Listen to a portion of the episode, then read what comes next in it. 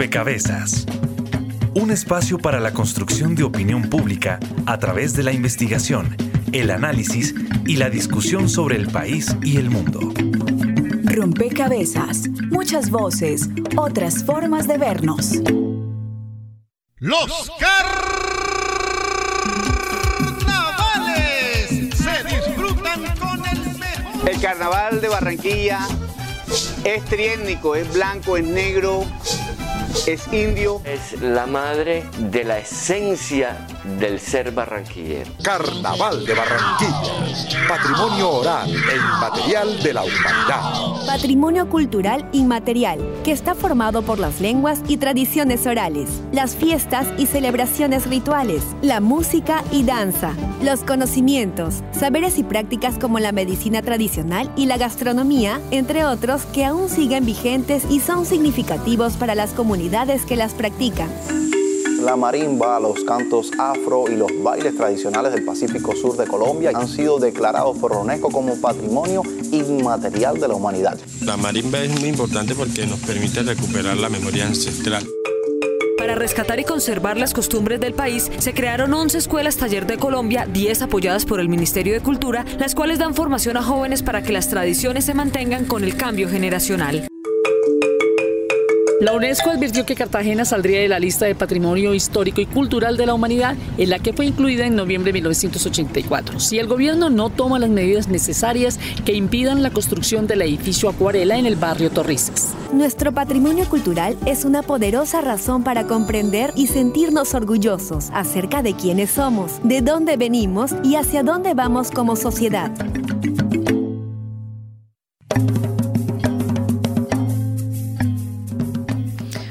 Saludo a todos los oyentes, a todas las personas que se conectan y sintonizan a esta hora, rompecabezas, muchas voces, otras formas de vernos. Colectivas, vivas, dinámicas, simbólicas, cargadas de significado social tradicionales. Así se caracterizan las expresiones del patrimonio cultural inmaterial en nuestro país, en Colombia. La salvaguardia de estas prácticas es relativamente reciente y bueno, pues en Rompecabezas queremos dedicar el programa a comprender qué es esto del patrimonio cultural inmaterial, pero también a entender esos debates académicos y políticos que se dan alrededor de, del patrimonio cultural, justamente. Eh, y los debates van desde la titularidad del patrimonio, es decir, al ser declarado patrimonio, entonces, ¿de quién es? Eh, si antes era de las comunidades y de las expresiones locales, entonces ahora es de la humanidad, de la nación. Em, el rol de las comunidades locales, por supuesto, en el en ejercicio digamos, de la salvaguardia y de la preservación del mismo patrimonio, pero también, em, pues, hablar sobre hasta dónde llega la intervención de la política pública, pero hasta dónde también va el rol de la sociedad colombiana en su conjunto para hacer eh, de estas expresiones eh, culturales, pues patrimonio. entonces, bueno, pues básicamente estaremos conversando en este programa, en esta hora, eh, sobre esto. Cómo también em, nuestro patrimonio puede eh, contribuir a la identidad de, de los colombianos y las colombianas. Bienvenidos entonces a esta nueva emisión de Rompecabezas.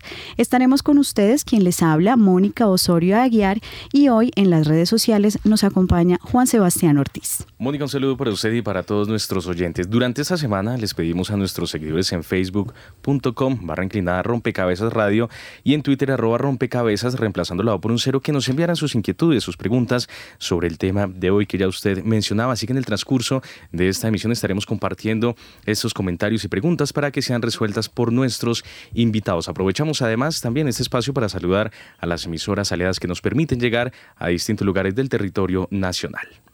Saludos a nuestras emisoras aliadas. Nos escuchan en Putumayo, Nariño, Valle del Cauca, Caldas, Chocó, Antioquia, Córdoba, Atlántico, Tolima, Los Santanderes y en Bogotá. En todo el país a través de la red de Radio Universitaria de Colombia. En Venezuela por el Instituto Radiofónico Fe y Alegría. En América Latina por la Asociación Latinoamericana de Educación Radiofónica ALER. Y en el mundo entero por javerianaestereo.com y SoundCloud como rompecabezas-programa-radial. Bien, y mm, los invitamos entonces a participar en las redes sociales. Por allí vamos a estar también trayendo sus inquietudes a la mesa de trabajo. Em, y por supuesto, claves las personas que nos acompañan en cada programa y nos ayudan a entender y armar este rompecabezas. Hoy em, nos está acompañando em, del Ministerio de Cultura, la coordinadora del Grupo de Patrimonio Cultural Inmaterial. Ella es Juliana Forero. Juliana, bienvenida a Rompecabezas. Y la primera pregunta es, eh, ¿qué es exactamente el patrimonio cultural inmaterial? Eh, y creo que es la primera ficha para empezar a comprender en qué territorio nos estamos eh, pues metiendo a, pensar en este, en este programa. Hola Mónica, buenas noches. Pues primero muchas gracias por la invitación al Ministerio de Cultura a participar de, este, de esta conversación tan importante y tan cercana a los ciudadanos también. Bueno, me preguntas qué es el patrimonio inmaterial y pues yo podría citar la política de patrimonio inmaterial, pero quisiera irme a una explicación un poco más sencilla y son dos cosas. Voy a recurrir a una anécdota de una compañera del grupo de patrimonio inmaterial cuando estábamos trabajando con campesinos y un campesino le decía, entonces el patrimonio inmaterial son las mañas que me doy para vivir, ¿no? Y es justamente eso, el patrimonio inmaterial son esas pequeñas cosas de la vida cotidiana en comunidad que nos permiten saber de dónde somos y por qué es que pertenecemos a una comunidad y a un territorio específico y no a otro. Si a uno le ponen a comer pizza, hamburguesa, pasta, todos los días uno en algún punto se cansa. Si uno todos los días come la comida de su casa, todos los días come la comida de su país o de su región, no se cansa. Entonces el patrimonio inmaterial son esas prácticas que son tan propias a las que no me tengo ni siquiera que generar un mecanismo de adaptación porque son mías y me conectan con mi comunidad, con mis ancestros, con esas formas tradicionales en que se hacen las cosas en el territorio del que yo vengo. Puede que no esté allí, pero esas prácticas me las llevo a donde vaya. Entonces, por ejemplo, la cocina es lo primero que uno lleva a otro lugar. Uno puede irse a vivir a Cafarnaún, pero sin embargo sabe que lo que puede preparar por sí mismo es eso. Son esos oficios tradicionales a los que uno acude cuando tiene que sobrevivir y sabe que hay formas de hacer las cosas que uno aprendió en su territorio. Y son todas esas prácticas culturales que finalmente como comunidad nos congregan y nos ayudan a mantener un tejido social y que sobre todo nos ayudan a mantener una memoria de quiénes somos y de dónde venimos en el tiempo. Ahí me surge una pregunta y es entonces, todo podría ser patrimonio, pero se, se, crean, digamos, unos, eh, no sé, unos criterios, unos listados que determinan qué es patrimonio cultural de una nación. Entonces, entiendo, entiendo, digamos, que la anécdota nos ayude a aproximar a qué es exactamente eso, pero eh, sería muy útil entender qué define en últimas lo que se considera patrimonio de una nación. Bueno, yo haría dos cosas. Una, quisiera distinguir, una cosa es patrimonio inmaterial, otra cosa es una práctica artística y otra cosa es un ícono cultural. Eh, si hablo de una práctica artística cultural, Estoy hablando de danza, música, teatro, que si bien congrega las comunidades, tiene unas particularidades, digamos, en el campo del arte diferentes a las que pueden ser especializadas y pueden variar desde lo comunitario o no ser comunitario. Si hablo de un icono, estamos hablando de la bandera de Colombia. Claro, pues a todos nos identifica. Pero cuando hablamos de patrimonio inmaterial, estamos hablando de prácticas que congregan a un grupo específico y que nos enlazan con el territorio, y eso no es todo. Es decir, nosotros, mm, aunque sabemos que la bandera es importante para nosotros, no, no, no nos congrega en torno a una celebración conjunta, sabemos que existe. Son esas prácticas que si en algún momento no existiesen más, dejarían un vacío muy grande en la vida de una comunidad. Eh, el patrimonio material está ligado como a todas esas representaciones, prácticas culturales, costumbres, formas de vida, formas de entender el mundo muy particulares. Y yo quisiera volver a algo, em, eh, y es que tú decías que las herramientas de que la salvaguardia del patrimonio inmaterial es relativamente reciente. Yo pensaría que las herramientas que ha generado el Estado para salvaguardar el patrimonio inmaterial, esas herramientas son relativamente recientes. Sin embargo, la salvaguardia ha estado siempre, porque las dueñas, los que son quienes son dueños y dueñas de salvaguardar el patrimonio inmaterial son las comunidades y es la gente misma. De hecho, y me gusta mucho que hables del tema de la lista, nosotros pues como herramienta y como mecanismo institucional para la salvaguardia del patrimonio inmaterial tenemos una cosa que se llama lista representativa de patrimonio cultural inmaterial. Esa lista es eh, una, un, compilado, digamos, que está uno a nivel nacional, a nivel departamental y a nivel municipal, en el que se recogen como esas prácticas más importantes, no más importantes, las que han acogido a una mayor cantidad de población o que se vuelven ya, en el caso del, del ministerio, que se vuelven prácticas que nos acogen a todos los colombianos. Eso no quiere decir que son las más importantes o las únicas. Eso quiere decir que son prácticas que han pasado por un proceso institucionalizado de reconocimiento. No, y no quiere decir que el patrimonio inmaterial que no está en la lista no exista, simplemente que está en un nivel de lo local y de lo comunitario. Durante esta semana les estuvimos preguntando a nuestros oyentes en arroba rompecabezas, reemplazando la, O por un cero, en nuestra cuenta en Twitter, cuál de estos elementos no es considerado parte del patrimonio cultural inmaterial. Actos festivos, 35%, tradiciones orales, 4%, rituales, 17% y monumentos, 44%. Juliana, si bien es cierto, gran parte eh, y la mayoría de los usuarios, digamos, acertaron en sus preguntas, hay un porcentaje también considerable eh, que determina que los rituales, por ejemplo, no son patrimonio eh, cultural inmaterial y que las tradiciones orales, orales tampoco lo son. Usted como coordinadora del Grupo de Patrimonio Cultural Inmaterial del Ministerio de Cultura, ¿Qué nos puede decir acerca, primero, del desconocimiento que en muchas ocasiones hay respecto al tema del reconocimiento de estas prácticas culturales e inmateriales que son declaradas patrimonio y qué pasa, y profundicemos un poco también en eso, con aquellas prácticas que no están en esta lista eh, digamos, de patrimonio que son declaradas como patrimonio cultural inmaterial en nuestro país y por supuesto de la humanidad. Yo ahí, antes de que, de, que Juliana eh, responda a esta pregunta, quisiera em, darle la voz a Luisa Sánchez, directora del Departamento de Antropología de la Universidad Javeriana, porque creo que eh, podemos generar un diálogo eh, en respuesta, digamos, a la, a la, pregunta que nos deja en la mesa Juan Sebastián a partir de la trivia.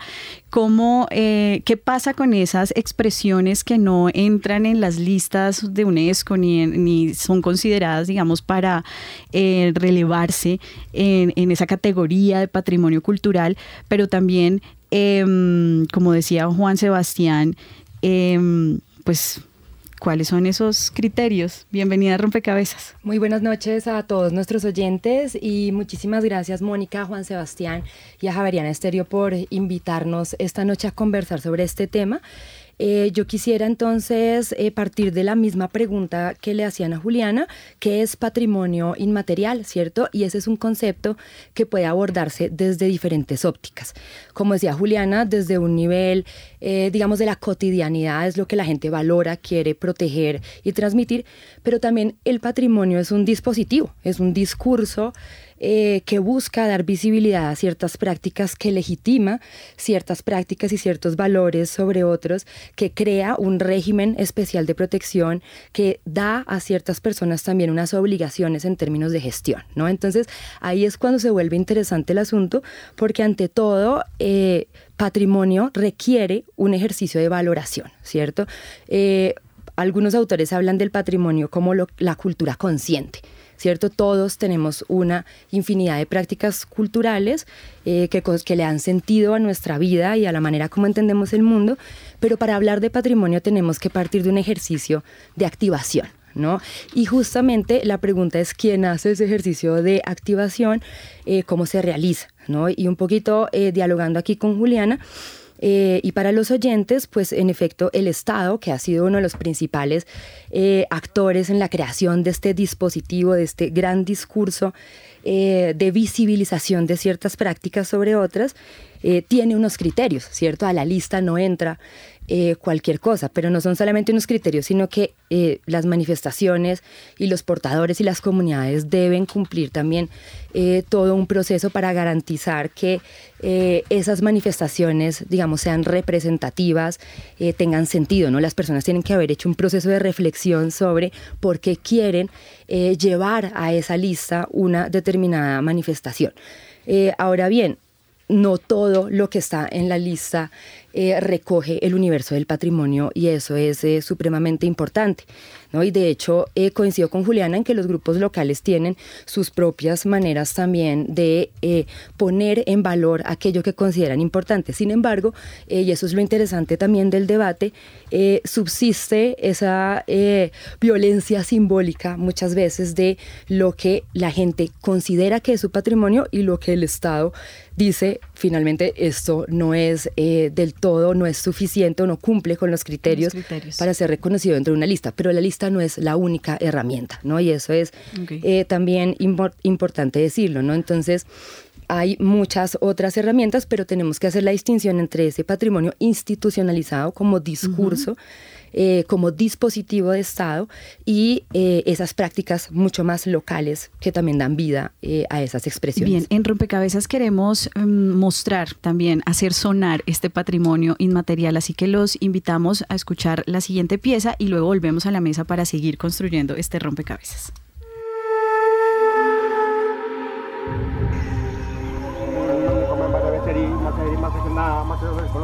Nosotros somos gente de la selva. Maximiliano García, integrante del grupo étnico Macuna. Venimos de, de, los, de los abuelos Anaconda. Son los jaguares de Yuraparí, que se ubican a lo largo del río Pirá-Paraná, en el Baupés. Según sus creencias, la energía espiritual de los sitios sagrados es fundamental para todos los seres vivientes del mundo. Nuestros ancestros realizan un recorrido desde la parte baja del Amazonas entrando por el río Caquetá, haciendo su cruce por el río Apaporis, subiendo por la parte alta del Apaporis, entrando por el río Pirá-Paraná hasta la cabecera. Unión en la comunidad, curación de personas, cuidado de la naturaleza y prevención de enfermedades son algunas de las prácticas que caracterizan a los jaguares de Yurupari. Maximiliano García, integrante del grupo étnico Macuna. Históricamente hemos protegido el, medio ambiente, somos como los, los guardianes, los protectores de la naturaleza. Nosotros somos dueños del conocimiento universal. En el año 2011, sus prácticas fueron inscritas en la lista representativa del Patrimonio Cultural Inmaterial de la Humanidad. Entonces nosotros somos herederos y responsables de administrar esta ciencia, este sistema de manejo de la vida, que los mismos dueños de este tiempo, de este cosmos, de este planeta Tierra, de este agua, de esta naturaleza, nos recomendaron. Bien, em, a lo largo de Rompecabezas vamos a estar escuchando distintas expresiones de nuestro patrimonio cultural inmaterial. Eh, antes de cederte la palabra, Juliana, voy a darle la bienvenida a Manuel Salge. Él es profesor de la Facultad de Comunicación eh, Social y Periodismo de la Universidad Externado de Colombia. Hoy está conectado con Rompecabezas desde Nueva York. Bienvenido a, Rompecabezas, Manuel, y quisiera mm, darle el saludo con una pregunta también y es cuál es la función social de, eh, del patrimonio cultural, porque venimos diciendo que entender el patrimonio implica también una valoración, hacer la cultura consciente, como decía em, Luisa, pero ¿cuál es esa función social? Y también me pregunto si asociado a esta función em, existen quizá algunas, em, digamos, Em, personas o actores involucrados en, justamente ese, ese ejercicio o esa función que tiene el patrimonio cultural inmaterial. Bienvenido a Rompecabezas. Eh, buenas noches, Mónica. Muchas gracias por, por la invitación. Bueno, para responder a tu pregunta sobre la función social, creo que podemos eh, mencionar que el patrimonio, a ver, mm, el patrimonio está directamente relacionado con la construcción de memorias compartidas para las comunidades. También está relacionado con la definición de signos que tienen una importancia dentro de, las, dentro de esas comunidades y también con los procesos de memoria y olvido que estas comunidades están construyendo. Eh, esto nos lleva a pensar que el patrimonio sí, por un lado, es comunitario, como bien decía eh, Juliana, Luisa, eh, tiene como una, un, un reygambre común, que es la idea de comunidad. Las comunidades siempre quieren trascender al paso del tiempo, otorgar, otorgar valores singulares a sus objetos, lugares y prácticas, y crear estos signos que definen un nosotros y un ellos. Pero hay que tener en cuenta que también el proceso del patrimonio tiene detrás todo un sistema y un mecanismo de institucionalización de ese concepto. Cuando hablamos de institucionalización, es necesario pensar en cuál es la función que está cumpliendo el Estado para garantizar esa función social que tiene para las comunidades el patrimonio.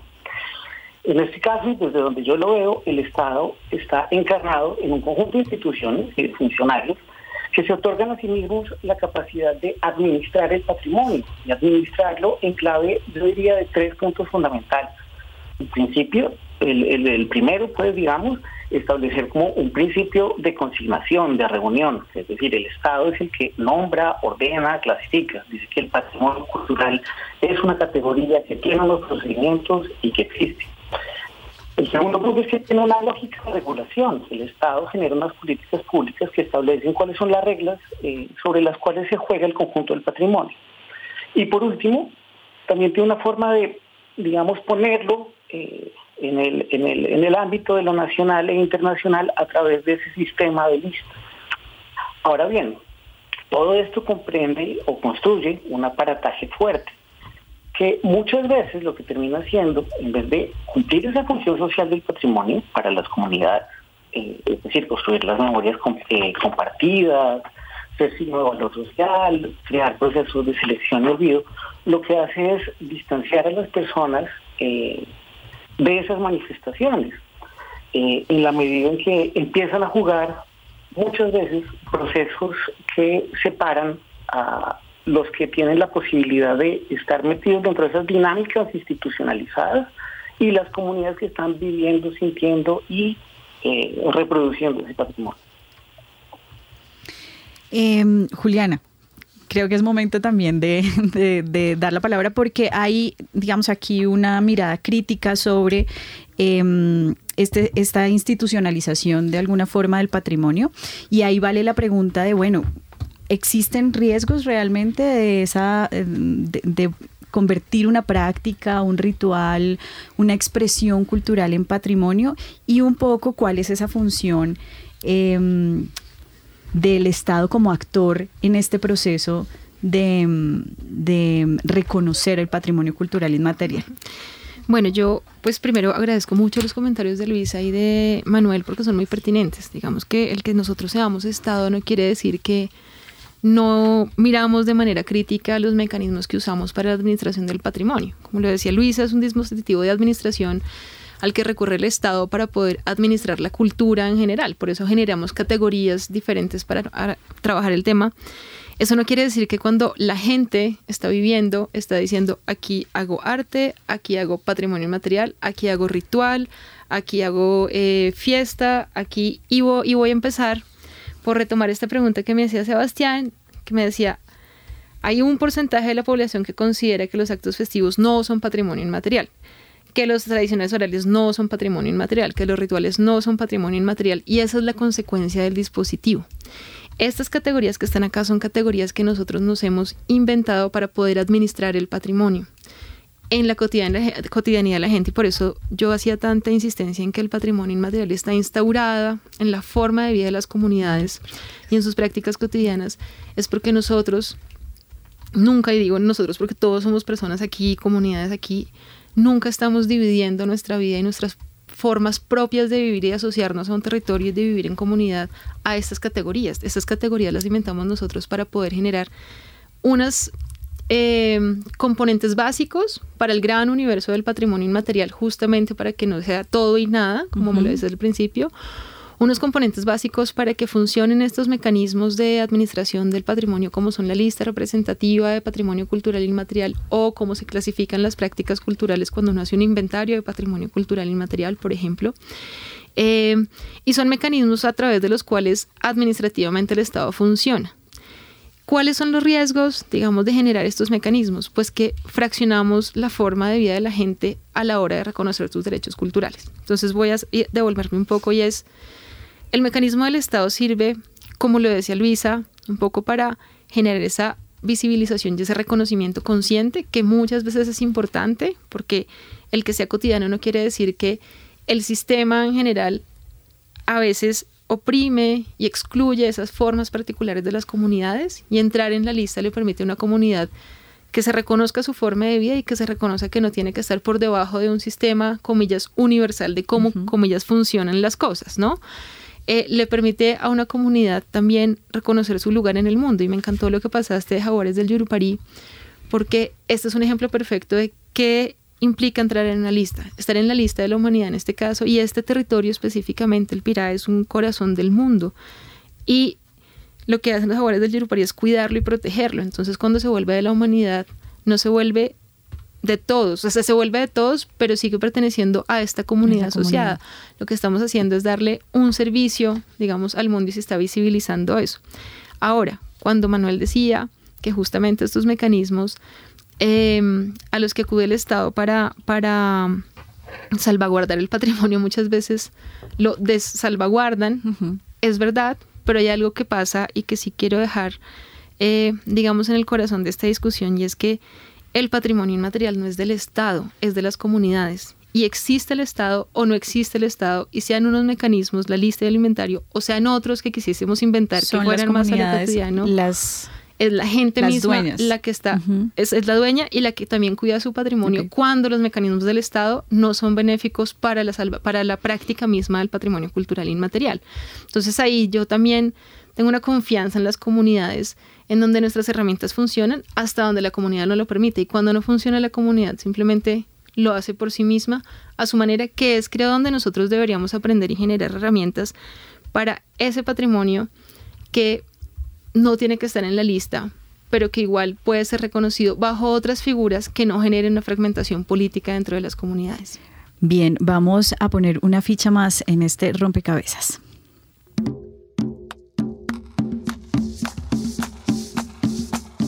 El Palenque de San Basilio, ubicado en el departamento de Bolívar, ha sobrevivido al paso del tiempo. Tradiciones orales, música, rituales y costumbres heredadas de su pasado colonial son elementos que constituyen a la comunidad palenquera y que les mereció en 2008 el título de Patrimonio Cultural Inmaterial de la UNESCO. Dentro de sus múltiples tradiciones está el ritual fúnebre llamado Lumbalú el lumbalú, el es un baile muerto que un baile muerto que solo se puede dar cuando se cuando fallece una persona. Este ritual fúnebre, llamado también baile de muerto, se celebra durante nueve días después de fallecida la persona. Las palenqueras, acompañadas al son de los tambores, emiten llantos mientras danzan alrededor del cuerpo.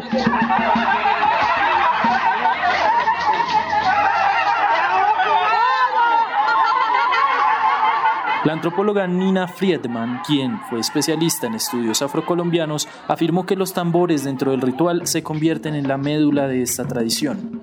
En el umbalú, este instrumento recibe el nombre de llamado.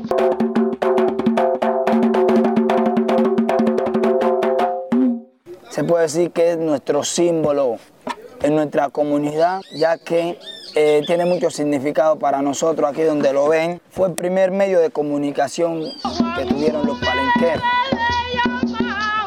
Actualmente, en el palenque de San Basilio no todos los velorios se celebran con el baile de muerto. Las estigmatizaciones de la sociedad costeña hacia la cultura palenquera es uno de los retos a los que se enfrenta este patrimonio inmaterial de la humanidad.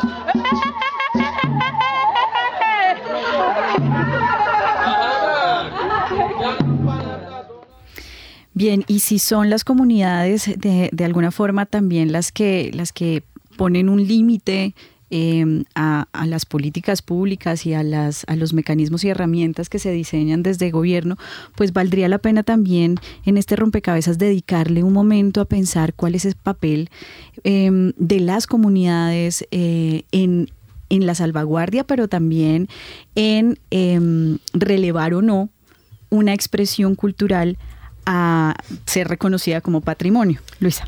Eh, yo quisiera, para responder a tu pregunta, volver eh, sobre lo que decía Manuel eh, de la función social del patrimonio. ¿no? Yo creo que hoy en día ese patrimonio institucionalizado también cumple una función que es tremendamente política. Eh, y Juliana ha tocado un concepto que me parece eh, que es clave en esta discusión y es que el patrimonio inmaterial es un derecho cultural, ¿no? No es únicamente aquello que nos festeja, que nos celebra, eh, que nos congrega como comunidad o como nación, sino que cada vez más las propias comunidades lo asumen como un derecho y hoy en día vemos el caso de los movimientos patrimonialistas, por ejemplo, en donde las declaratorias o estos instrumentos de administración estatal, en algunos casos son los fines eh, de esas movilizaciones, pero también son los mecanismos o los medios para eh, tramitar ciertas demandas ante el Estado. ¿no? Eh, y a mí me parece que no debemos perder de vista que la política de patrimonio cultural inmaterial en Colombia tiene justamente ese, ese rasgo particular, ¿no? El hecho de plantearse el patrimonio como un derecho. Eh, y eso creo que, que también eh, amplía un poco la perspectiva sobre cuál es esta función social del patrimonio, porque en la medida en que el patrimonio es un ámbito tremendamente conflictivo, que además es trascendental para las comunidades, eh, pero que también congrega toda una serie de intereses eh, de una diversidad de sectores, ¿no? Por ejemplo, el sector turismo hoy tiene un interés eh, muy fuerte en todo este ámbito del patrimonio inmaterial. En esa medida no podemos perder de vista que si, las, si estamos diciendo que las comunidades, que la gente eh, es finalmente la que puede proteger y darle vida a ese patrimonio, eh, que son las personas también las que de todas maneras determinan esos criterios, eh, estén o no dentro de los mecanismos del Estado, sí tenemos que tener en cuenta que es muy importante defender el patrimonio como un derecho, como ese derecho, no solamente a la identidad, sino también a darle una forma particular eh, de significar el mundo, ¿no? El patrimonio como tiene la, función muchas veces de supervivencia, como en los casos de los saberes asociados a las prácticas productivas de la agricultura o la pesca. ¿no? Entonces, en esa medida, no solamente estamos hablando de, eh, si eh, el criterio estético eh, del Estado es que algo sea festivo, lindo, representativo, sino que estamos hablando de un derecho de vida de la gente. Y este derecho es, por supuesto, para las comunidades, pero aplica también para toda la sociedad colombiana. Em, tenemos que hacer una pausa. Vamos a hacer una pausa en este rompecabezas. Volvemos y enseguida eh, damos la palabra porque acá el, debate y, y la participación está animada. Todos están levantando la mano. Están escuchando Javeriana Estéreo, sin fronteras. Desde 1980, Javeriana Estéreo transmite el primer programa especializado en salsa de la radio bogotana, Caribe y Sol Caribe y Sol, viernes y sábados desde las 8 de la noche hasta que salga el sol. Bitácora es investigación, creación y análisis. Cuando Murillo vino, permaneció en el edificio de la expedición botánica y en esta época, para los años 20 del siglo XIX, va a ser incluida en las colecciones de la Biblioteca Nacional. Esto es una de las colecciones más importantes que hasta el momento tiene la biblioteca. Se llama el Bosque Izquierdo porque lo manda a diseñar el, el dueño de las tierras, que es Antonio Izquierdo. Tengo la impresión de que lo que puede pasar en términos del bolsillo de las personas no va a diferir mucho de lo que le ha venido pasando durante los últimos años. Bitácora de lunes a jueves de 8 a 9 de la noche por Javeriana Stereo. Escucha conversación en tiempo de bolero. Dirige César Pagano, tradicional programa, es puro sentimiento. Disfrútelo a través de los 91.9 FM de Javerian Estéreo todos los domingos a las 8 de la noche y los miércoles a las 7. El bolero, el desfile de la caravana sentimental, según afirmó Carlos Fuentes.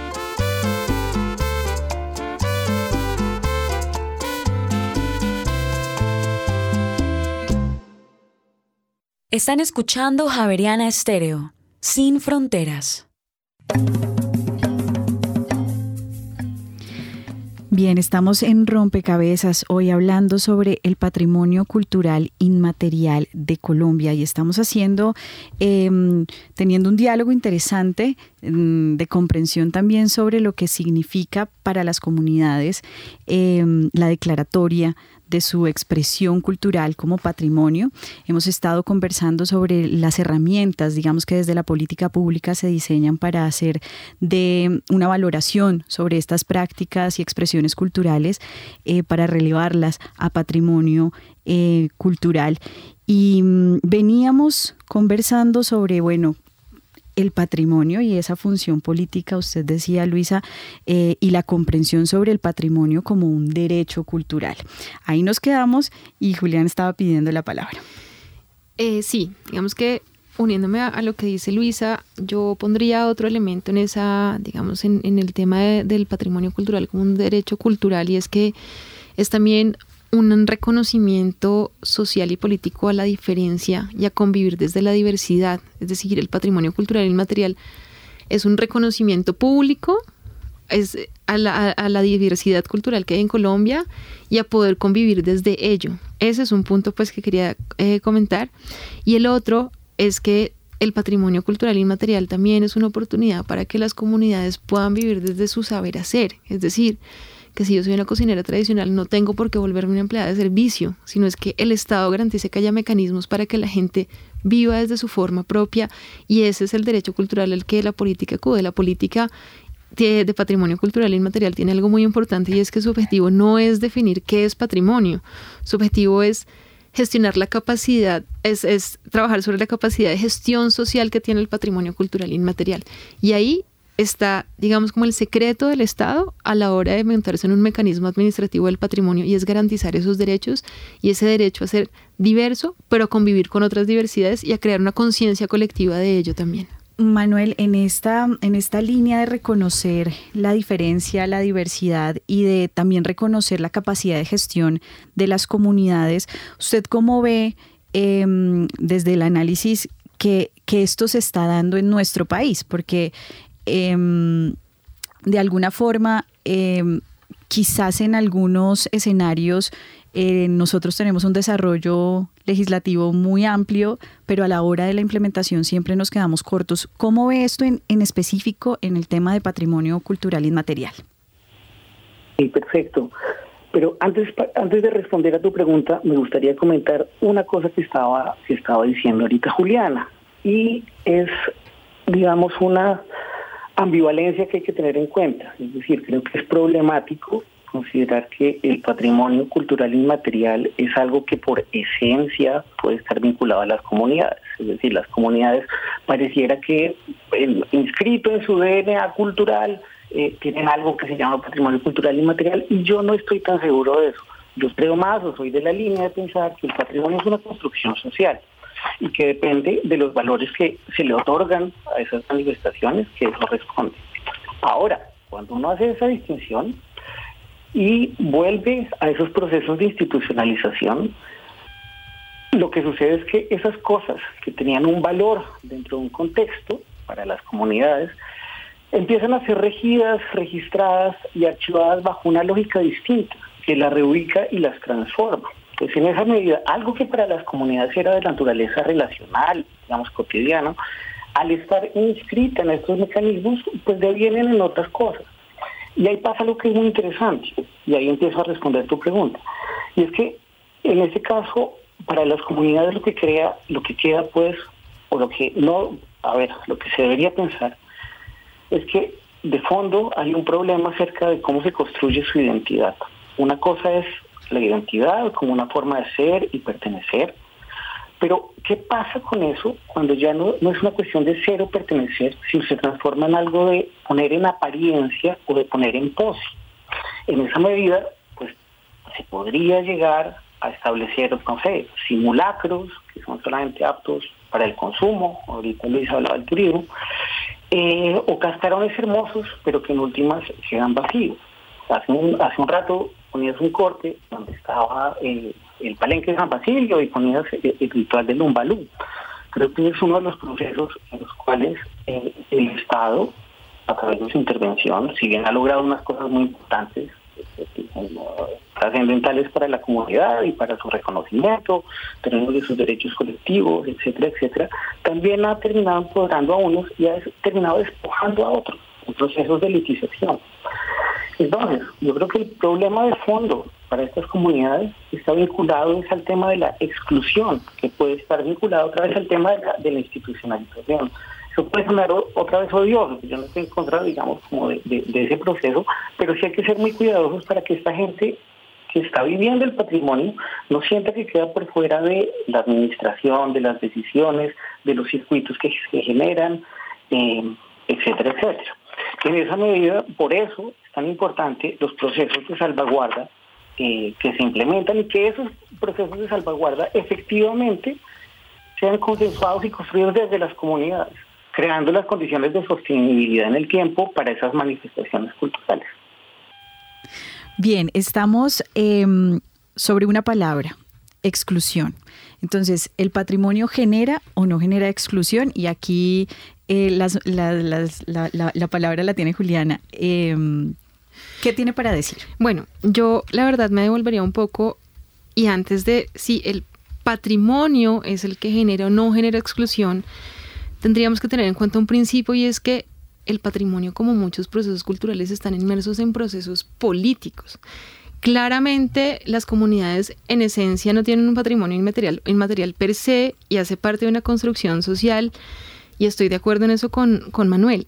En don, lo que no estoy de acuerdo es que esa construcción social y ese, ese comprender y definir esa memoria y ese patrimonio, como él mismo decía, el patrimonio como un, mecanismo de construcción. Eh, no, y el, patrimonio como un mecanismo donde las memorias se construyen y se deconstruyen colectivamente, se transforman y se resignifican en el tiempo. Entonces no se van a mantener en una misma esencia, haya o no haya mecanismos del Estado que generen procesos específicos de salvaguardia. Entonces yo la verdad no creo que sea el patrimonio. Es dinámico. El patrimonio es dinámico y se resignifica constantemente de generación en generación.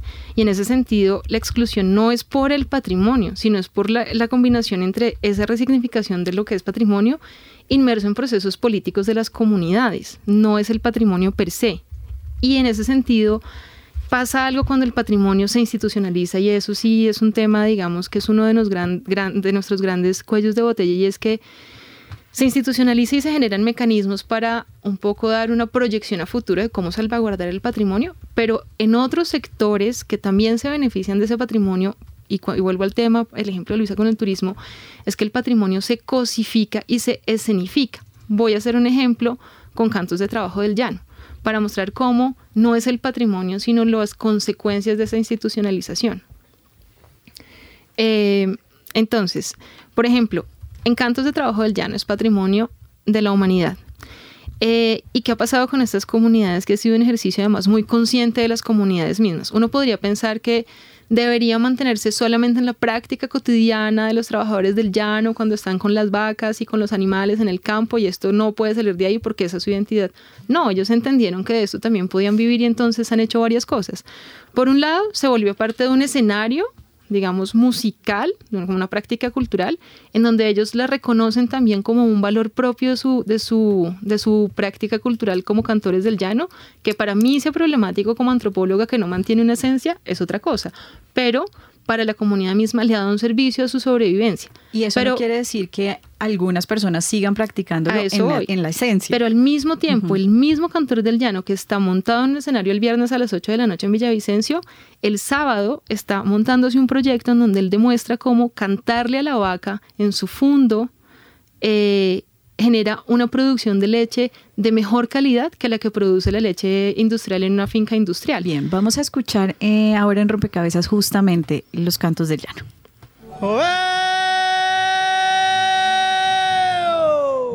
Ahí la, ahí la ganadito por la valla el cabrestero.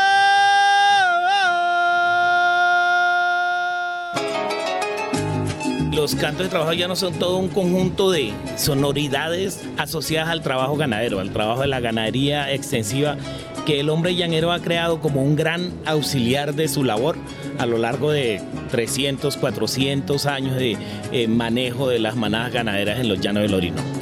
Carlos César Ortegón, Cachi, quien es habitante de la región, recuerda los posibles orígenes de estos cantos. Con las primeras menciones, por allá en 1780, se nombra algo de los gritos de los arrieros y después de la Guerra de Independencia, los exlegionarios o los cronistas, los viajeros, empiezan a mencionar esa existencia de ese tipo muy especial de cantos y le contaba que hasta Julio Verne en su soberbio Orinoco lo menciona. Poner amor al camino y olvide sin duda son tradiciones que pasan de generación en generación. La transmisión definitivamente es de la, de la boca que habla al oído que escucha. Eso no se aprende sino en la sabana y escuchándolo. Y cada quien irá buscando su propio camino a través del canto y haciendo sus propias coplas o adaptando las que escucha de sus mayores o de los más veteranos en el canto. Y por supuesto, estos cantos han tenido más de un reconocimiento. Uno de ellos es la Declaración de Patrimonio Cultural Inmaterial de la Humanidad. Bueno, en el 2011 surgió esa iniciativa de patrimonializar los cantos y estuvimos encargados inicialmente desde el 2011, los primeros años en la etapa de diagnóstico de la manifestación, lo que llevó a la conclusión de que era una manifestación en riesgo, porque si bien existía el conocimiento acerca de ella, no era una práctica. En muchos lugares del llano se desconocía o se había olvidado o se dejaba a un lado la práctica de los cantos, aunque existía siempre la referencia. Eso implicó también diseñar un plan especial de salvaguardia para hacer precisamente que no desaparecieran, no se murieran los cantos de trabajo. Todo eso culmina con la inclusión de los cantos en la lista representativa de patrimonio del Ministerio de Cultura en la nación colombiana y luego, en 2015 más o menos, eh, con hacer la solicitud a la UNESCO para el reconocimiento universal. Compañero, compañero, no se duerma, compañero, y arregles el sombrero, porque el ganado barajusta, porque el ganado... Escuchábamos entonces los cantos de trabajo de los llanos orientales de nuestro país. Acudimos a nuestros oyentes y a nuestros usuarios en las redes sociales en facebook.com barra inclinar rompecabezas radio. Edier Alexander Buitrago nos pregunta lo siguiente, ¿de qué manera se conserva el patrimonio cultural inmaterial en Colombia? Haciendo la salvedad y, y la claridad que cuando se habla de inmaterial se habla desde cómo se salvaguarda. Se habla de conservación cuando es patrimonio material. Luisa Sánchez, usted como directora del Departamento de Antropología de la Universidad Javeriana. Bueno, pues es que eh, la pregunta es compleja porque finalmente tenemos nosotros la capacidad de preservar, proteger, salvaguardar el patrimonio cultural inmaterial. Eh, yo quisiera volver sobre el tema de, los riesgos también de, la, de los procesos de patrimonialización. ¿no? Los procesos de patrimonialización efectivamente insertan las prácticas en circuitos de mercado, efectivamente eh, generan o aceleran transformaciones que son tremendamente dinámicas, pero nosotros como sociedad colombiana también tenemos que entender que la cultura es dinámica, ¿no? la cultura está permeada por eh, toda una serie de condiciones políticas, eh, económicas, entonces más allá de preocuparnos por cómo hacemos para que los cantos de trabajo de llano eh, sigan siendo la esencia de esa relación de los vaqueros con su paisaje, también tenemos que entender, y vuelvo sobre el tema de la función política del patrimonio, ¿no? Finalmente, ¿para qué nos está sirviendo? ¿Para qué las comunidades están usando el patrimonio?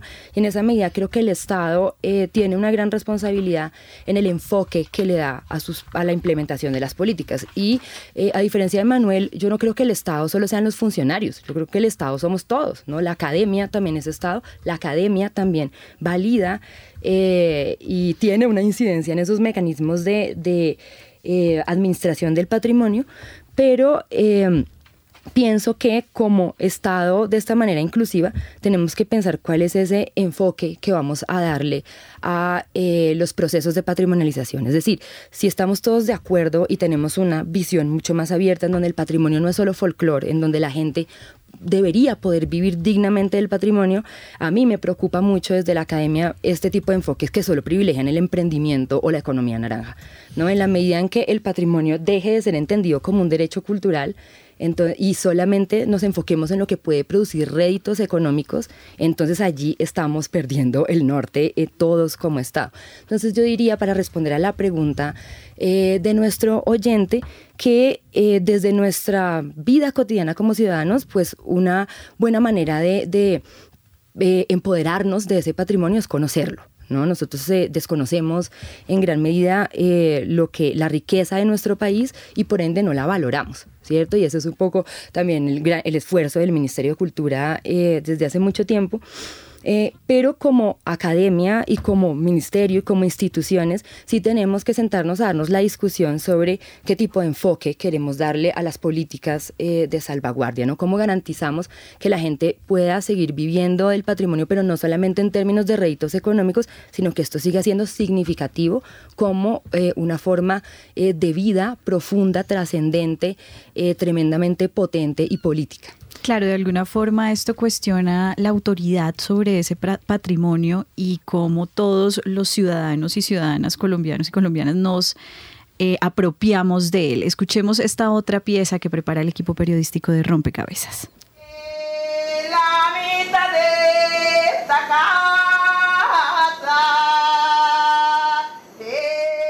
Los alabados son cantos fúnebres y de alabanza propios de las comunidades afrodescendientes del Pacífico colombiano.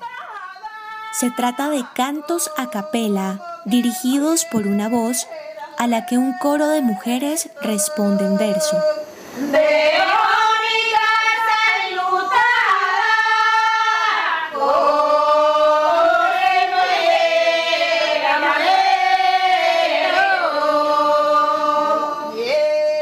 Los alabados resultan del sincretismo entre las misiones católicas y las prácticas culturales de las comunidades negras. En la actualidad, algunos de estos cantos han sido dedicados a narrar el dolor del conflicto armado colombiano. Y los que hicieron el daño, amén, no sienten ningún dolor.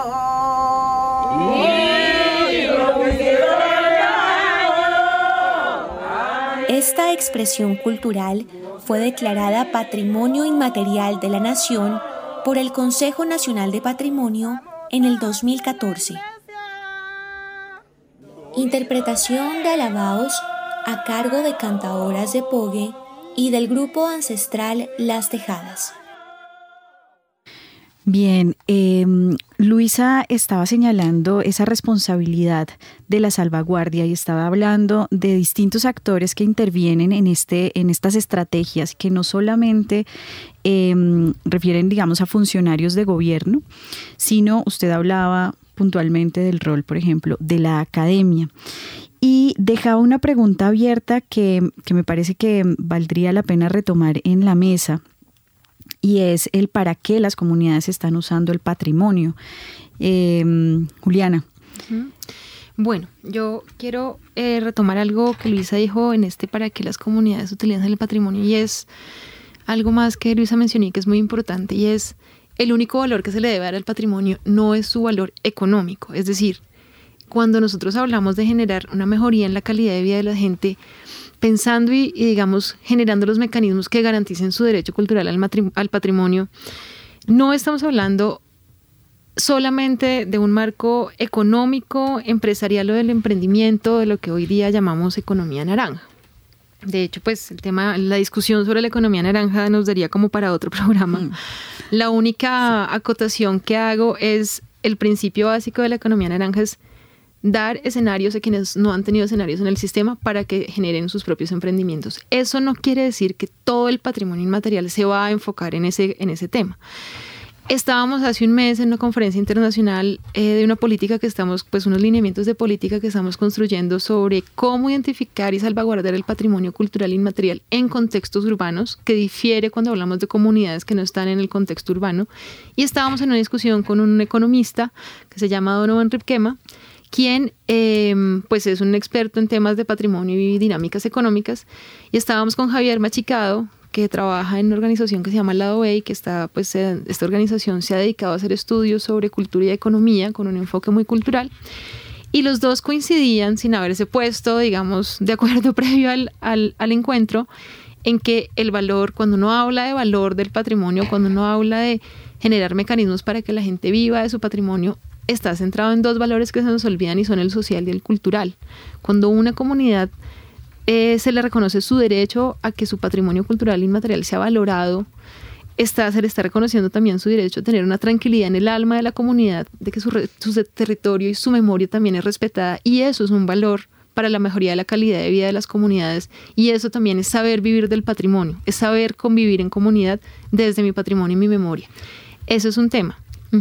Tenemos muy poquito tiempo, Juliana, y yo no quisiera eh, terminar este rompecabezas sin llamar la atención a esa amplia audiencia de rompecabezas y de Javeriana Estéreo, porque de alguna forma, y usted lo decía Luisa, em, también la ciudadanía en su conjunto, la sociedad en su conjunto tiene em, una función para este proceso de protección y salvaguardia del patrimonio cultural inmaterial.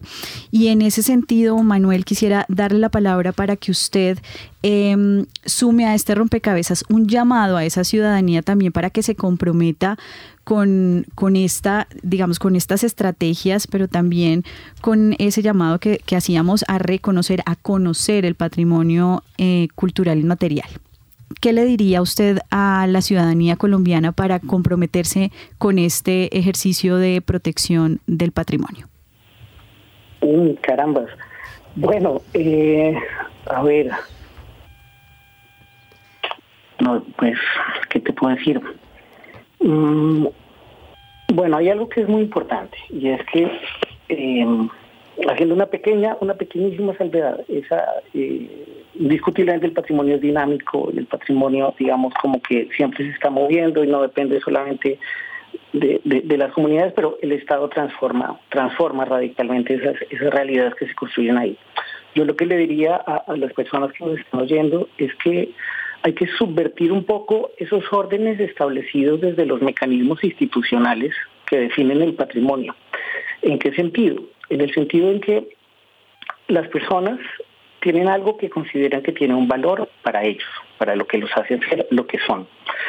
En el momento en el que empiezan a dialogar con políticas, estructuras, mecanismos que obviamente van mucho más allá de, pues, del funcionario o de, del aparataje, de la cadena, etcétera, etcétera, cuando empiezan a dialogar con ellos, los lenguajes que tienen se quedan cortos, porque son los lenguajes que usa el Estado para propugnar este tipo de cosas. Y eso genera un bache, genera una ruptura. En la medida en que la gente sea capaz de pensar el patrimonio como un espacio abierto, relacional, que está comunicado con su vida cotidiana, más que con esas estructuras gigantescas que están armadas, ahí es cuando el patrimonio cobra un sentido pleno, cuando es algo importante para las personas, por las personas mismas no porque van a sacar un rédito económico, no porque van a espectacularizarlo, no porque ta, ta, ta, sino que van a poder legar o transmitir algo para el futuro que ellos consideran valioso eh, y que los define como un grupo diferente a los demás. Eh, Luisa, tenemos un minuto. Su mensaje para la ciudadanía amplia colombiana. Mi mensaje es que el patrimonio cultural inmaterial en este sentido amplio nos descoloniza, si nos ayuda también a darle valor a lo que somos eh, y no necesariamente desde el marco de la nación, ¿no? sino desde eso que en lo local eh, le da sentido a nuestras vidas. Juliana. Yo lo que le quisiera decir a la ciudadanía colombiana es el patrimonio no es ni la fiesta, ni la receta, ni el artefacto. El patrimonio son las prácticas culturales y sociales de resistencia cultural que desembocan en estos grandes eventos, pero lo que realmente convoca el patrimonio son esos ejercicios de resistencia cultural y colectiva. Bueno, con estos mensajes a ustedes, la audiencia de Rompecabezas, cerramos eh, este programa, no sin antes agradecerles a todos los que participaron también en las redes sociales. Eh, recuerden que estuvieron con ustedes quien les habla, Mónica Osorio Aguiar, en la producción de Rompecabezas, Juan Sebastián Ortiz y María Alejandra Navarrete. Rompecabezas, una producción del CINEP, Programa por la Paz la Pontificia Universidad Javeriana y la emisora Javeriana Estéreo 91.9 FM. Rompecabezas, muchas voces, otras formas de vernos. Los paisajes sonoros de Rompecabezas cuentan con audios tomados de distintas fuentes. Para conocer el origen del material, diríjase a www.cinep.org.co.